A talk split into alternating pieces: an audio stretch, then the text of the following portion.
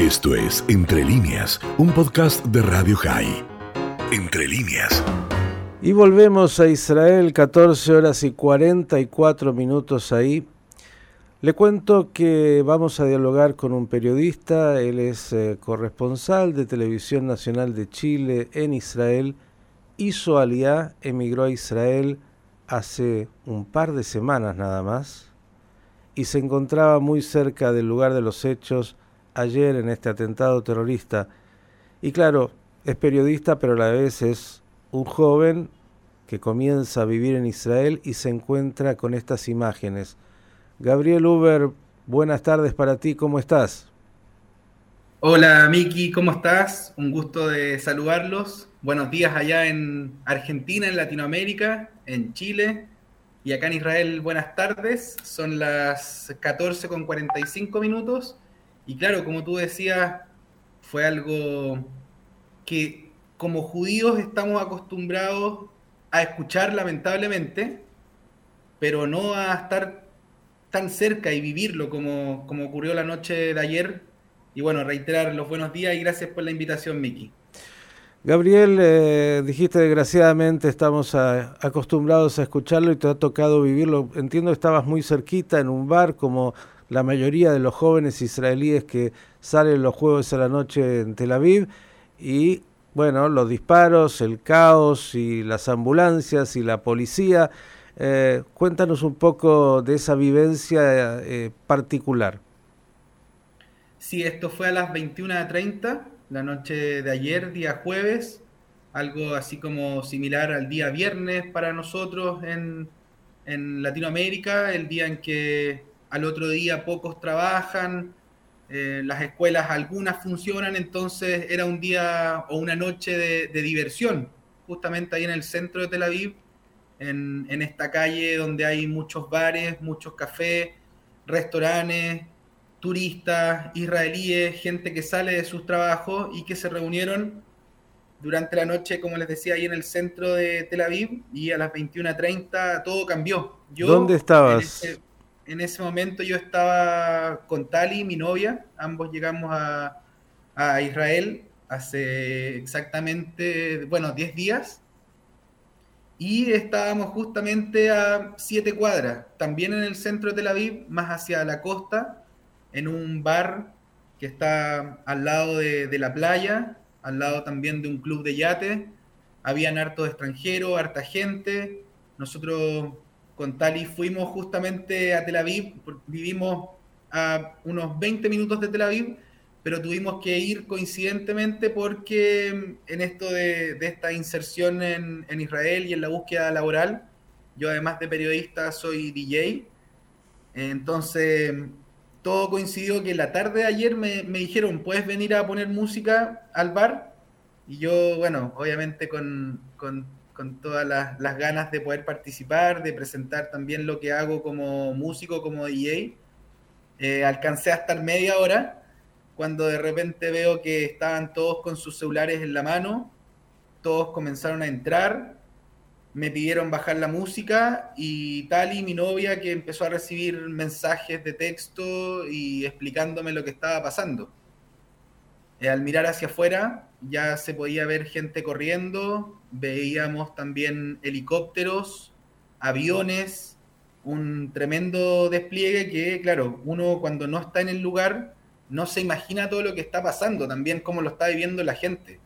En este, en este bar se podía ver que eran muchas personas también de extranjeros, eh, alemanes, ingleses, aparte israelíes, y todos viendo el celular, no entendiendo lo que pasaba, yo en algún momento pensé que tenía que cortar la música, cerrar los equipos y el, encargado de este bar me dice que baje un poquito la música, pero que siga tocando. Así estuve hasta las 11 de la noche, mientras obviamente la fiesta ya no era lo mismo. Yo también estuve todo el tiempo concentrado en la música, pero todo el tiempo también pendiente del, del celular, de los mensajes, de la información que iba llegando Tali, que estaba a un costado, también estaba recibiendo la información y al ver hacia afuera se veía este, este despliegue policial, este operativo, se escuchaban sirenas, se veía gente corriendo y mucha gente que se fue en un principio del bar. Después nos quedamos todos ahí prácticamente refugiados. Suena fuerte decir la palabra, pero ahí estábamos refugiados. Se cortó la música y después estábamos sentados esperando qué es lo que podíamos hacer. Y al preguntar si era seguro salir e irse a casa, nos dijeron no, no es seguro. Gabriel, escenas de pánico se vivieron, ¿las viste? Verlas personalmente, no. Verlas personalmente no, no me tocó ver, eh, por ejemplo, caras de horror, gente llorando, gente en el suelo. No, eso no, no me tocó verlo desde el bar, pero sí eh, mucha angustia, nerviosismo. Y comenzó el operativo que ya sabemos llevó más de cinco horas hasta dar con el terrorista. Claro, más de mil policías, la fuerza de seguridad, un despliegue enorme eh, y la incertidumbre, porque más allá de, y era bastante confusa la información también de los muertos, los heridos y, lo que significa un atentado. Eh, ¿Te pareció, y esto lo digo en términos también de tu experiencia como recién llegado, que desde el punto de vista de las instrucciones que se les daba a los ciudadanos, estabas ahí en un bar con gente, eran claras respecto de, de qué hacer y no hacer? Sí, las instrucciones estaban claras. Por un momento, el primer llamado eh, se entendía que era mantener la calma, y por eso también lo entendí yo de esa manera, que había que bajar la música, no había que terminarlo todo para que la gente no saliera corriendo en un estado de shock o en pánico, por ejemplo, que evidentemente podría ser peor esa situación y podría empeorar lo que estaba ocurriendo. Y los encargados, los chicos que trabajan ahí en, en, este local, en este bar, eh, sí dijeron que las recomendaciones eran no salir, que no había locomoción colectiva, que todavía no había seguridad eh, en las afueras y que todavía no, no, no había uno de estos atacantes detenido. Entonces, la indicación por ese momento era mantenerse ahí. Y la información también empezó a fluir rápidamente por, por vía WhatsApp, vía redes sociales. La gente ahí eh, entregaba información, se iban compartiendo. A nosotros nos tocó que después de que el bar estaba todo apagado, había gente que estaba esperando, no podíamos salir porque no estaba la, la seguridad en el exterior. Eh, muchas de, de, estas personas que trabajan en el bar y otros también que estaban de visita, nos preguntaban hacia dónde íbamos, la gente trató de organizarse cómo moverse y cómo salir del lugar de manera segura. Como te decía antes, Miki, no, no, había locomoción colectiva, entonces la gente tampoco podía llegar a sus casas de manera rápida o de manera segura, sino que exponiéndose en la calle cuando la información era que no, no estaba detenido el atacante.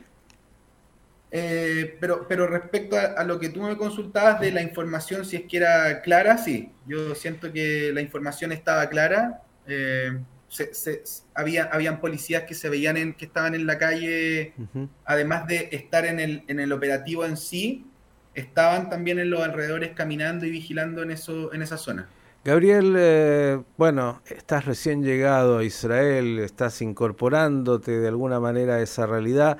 Digo, eh, un bar es un lugar donde en general van muchos jóvenes. De hecho, las víctimas fatales hasta ahora son dos jóvenes de 27 años, seguramente más o menos tu edad. Digo, eh, los israelíes en general jóvenes han pasado por el ejército, son muchachos que han tenido que enfrentar situaciones muy difíciles. ¿Cómo veías, mm, en lo que entendías, esa reacción de los jóvenes que estaban ahí? ¿Se hablaba? ¿Qué se comentaba? ¿Cómo, cómo iban reaccionando de alguna manera a esto. Eh, el tiene una postura a veces que, que parece muy dura porque la realidad le impone, el terror le impone ser duro, pero por otro lado cuando lo tocas un poquito es alguien muy dulce que tiene, eh, bueno, toda la sensibilidad y casi diría también la impotencia frente a esto. ¿Cómo percibiste ese grupo humano que estaba ahí al lado tuyo? Sí, principalmente lo que pude ver fueron los trabajadores, que eran, eran varios de los trabajadores, el resto eran muchos extranjeros. Y eh, así como tú decías, Miki, esto de, de, la dureza o de repente que uno puede decir que son poco empáticos en la calle, en este momento todo lo contrario.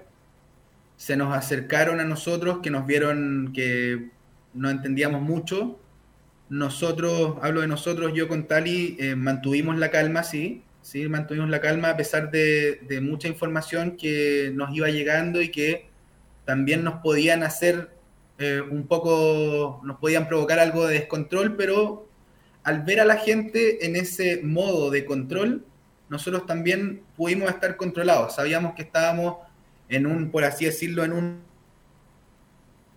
se nos congeló un poquito. En una zona segura. Podíamos ver ahí en, el paseo peatonal este que está pegado a la bahía, que habían guardias de seguridad y policías con linternas y con armas de fuego. Entonces eso también nos daba la, calma y la seguridad de que estábamos en un lugar cerrado, de que estábamos con más gente y de que no estábamos solos en la calle, sin entender el idioma o tal vez las instrucciones. En este caso, eh, esta como empatía o... Y que el operativo estaba en curso para dar con el terrorista. Pregunta a Gabriel Uber, eh, que tiene que ver con, dijiste, los trabajadores. ¿Tenían también trabajadores árabes dentro de este pub? Eh, ¿Sabes de esto? No, la verdad no podría decirte si sí o si no, pero eh, por lo menos con las personas que nosotros hablamos, que eran varios, por lo menos unos 10, eran israelíes. israelíes. Bueno, pueden ser israelíes árabes también, digo, lo vas a diferenciar en algún momento o tal vez no. Digo, por lo que pretendía preguntarte era la reacción de los árabes israelíes frente a algo como esto que, bueno, entre otras cosas altera también la normalidad de ellos en la habitualidad. Sí, no, fue algo que no, la verdad no, pudimos percibir en ese momento. Lo que, lo que sí podemos notar fue la, la, empatía de estas personas con el resto, no solo con nosotros, con, con los demás asistentes al, al, bar, a este restaurante. Y también eh, estas palabras como de lamento, como decir otra vez tiene que pasar, otra vez tiene que pasar. Y, y, y, bueno, también nos decían son cosas que pasan y hay que mantener la calma. Así es, digo, eh, no quiero hacer una analogía que no corresponde porque en realidad el terrorismo pretende imponer una agenda de terror y es un hecho terrible. Pero bueno, usted que viene de Santiago de Chile o de Viña del Mar o de lugares donde pasan cosas eh, todos los días, solamente que claro, son de otro índole y también producen terror. Eh, por ahí la, la magnitud de ese terror es distinto porque bueno, es como que están más acostumbrados que alguien para robarte el celular por ahí haga algo también y pueda ser muy grave. Ahora, eh, lo último, hoy cómo está el ambiente antes de Shabbat. Sí, bueno, lo, que tú decías de las preocupaciones que tenemos en Chile, en Argentina, en Latinoamérica, van básicamente ligadas con la delincuencia, con un asalto, con un cuchillo en la calle, con, con un arma de fuego con la intención de robar. Acá no es la preocupación y la preocupación siempre está ligada al, ataque terrorista propiamente tal. Eh, también nos tocó, eh, haciendo un paréntesis, que el mismo día que nosotros llegamos a Israel con Tali, ocurrió lo del el ataque en Benay Brak, donde hubo cinco muertos. Entonces, eso también nos, mantuvo en alerta. El otro día tuvimos un, viaje, por ejemplo, en, en, un bus.